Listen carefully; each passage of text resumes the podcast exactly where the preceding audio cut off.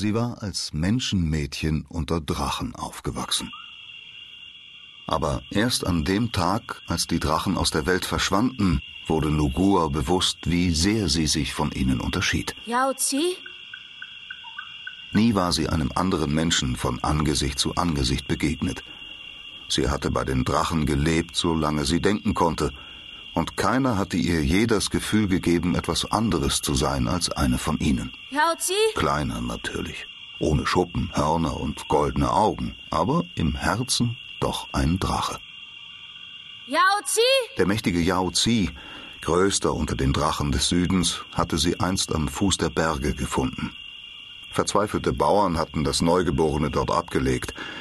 Mit dem Opfer wollten sie die Drachen gnädig stimmen, damit sie aus ihren Bergwäldern herabstiegen und den Feldern Regen brachten.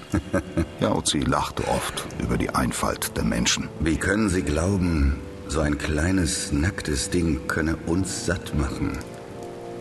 Wie können Sie glauben, meine kleine Nugua sei aufgefressen mehr wert als lebendig? Warum gibt es nicht nur Drachen auf der Welt?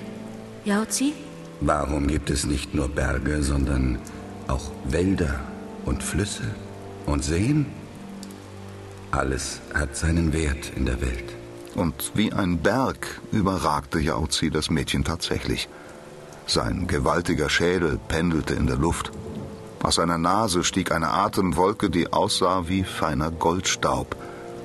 Aus den Lefzen seines Drachenmauls schlängelten sich zwei baumlange goldene Fühler wie Schnurrhaare, mit denen er Nugua manchmal anstupste, wenn er ihr zeigen wollte, wie gern er sie hatte. Menschen sind schwach und dumm. Sonst würden sie ihre Kinder nicht den Drachen opfern, damit sie ihnen Regen bringen. Ohne Regen müssen die Menschen hungern. Und ohne ihre Kinder gibt es bald keine Menschen mehr, die hungern könnten. Du sprichst wie ein Drache. Wie ein junger, vorwitziger, nicht besonders gut erzogener Drache. Aber doch wie ein Drache. Yao Zi, Hm, ich möchte niemals ohne euch sein. das musst du nicht. Doch dann waren die Drachen verschwunden und Nugua blieb ganz allein zurück. Yao Zi! Als sie an jenem Morgen erwachte, hatte es aufgehört zu regnen. Das war das erste Anzeichen, dass etwas nicht stimmte.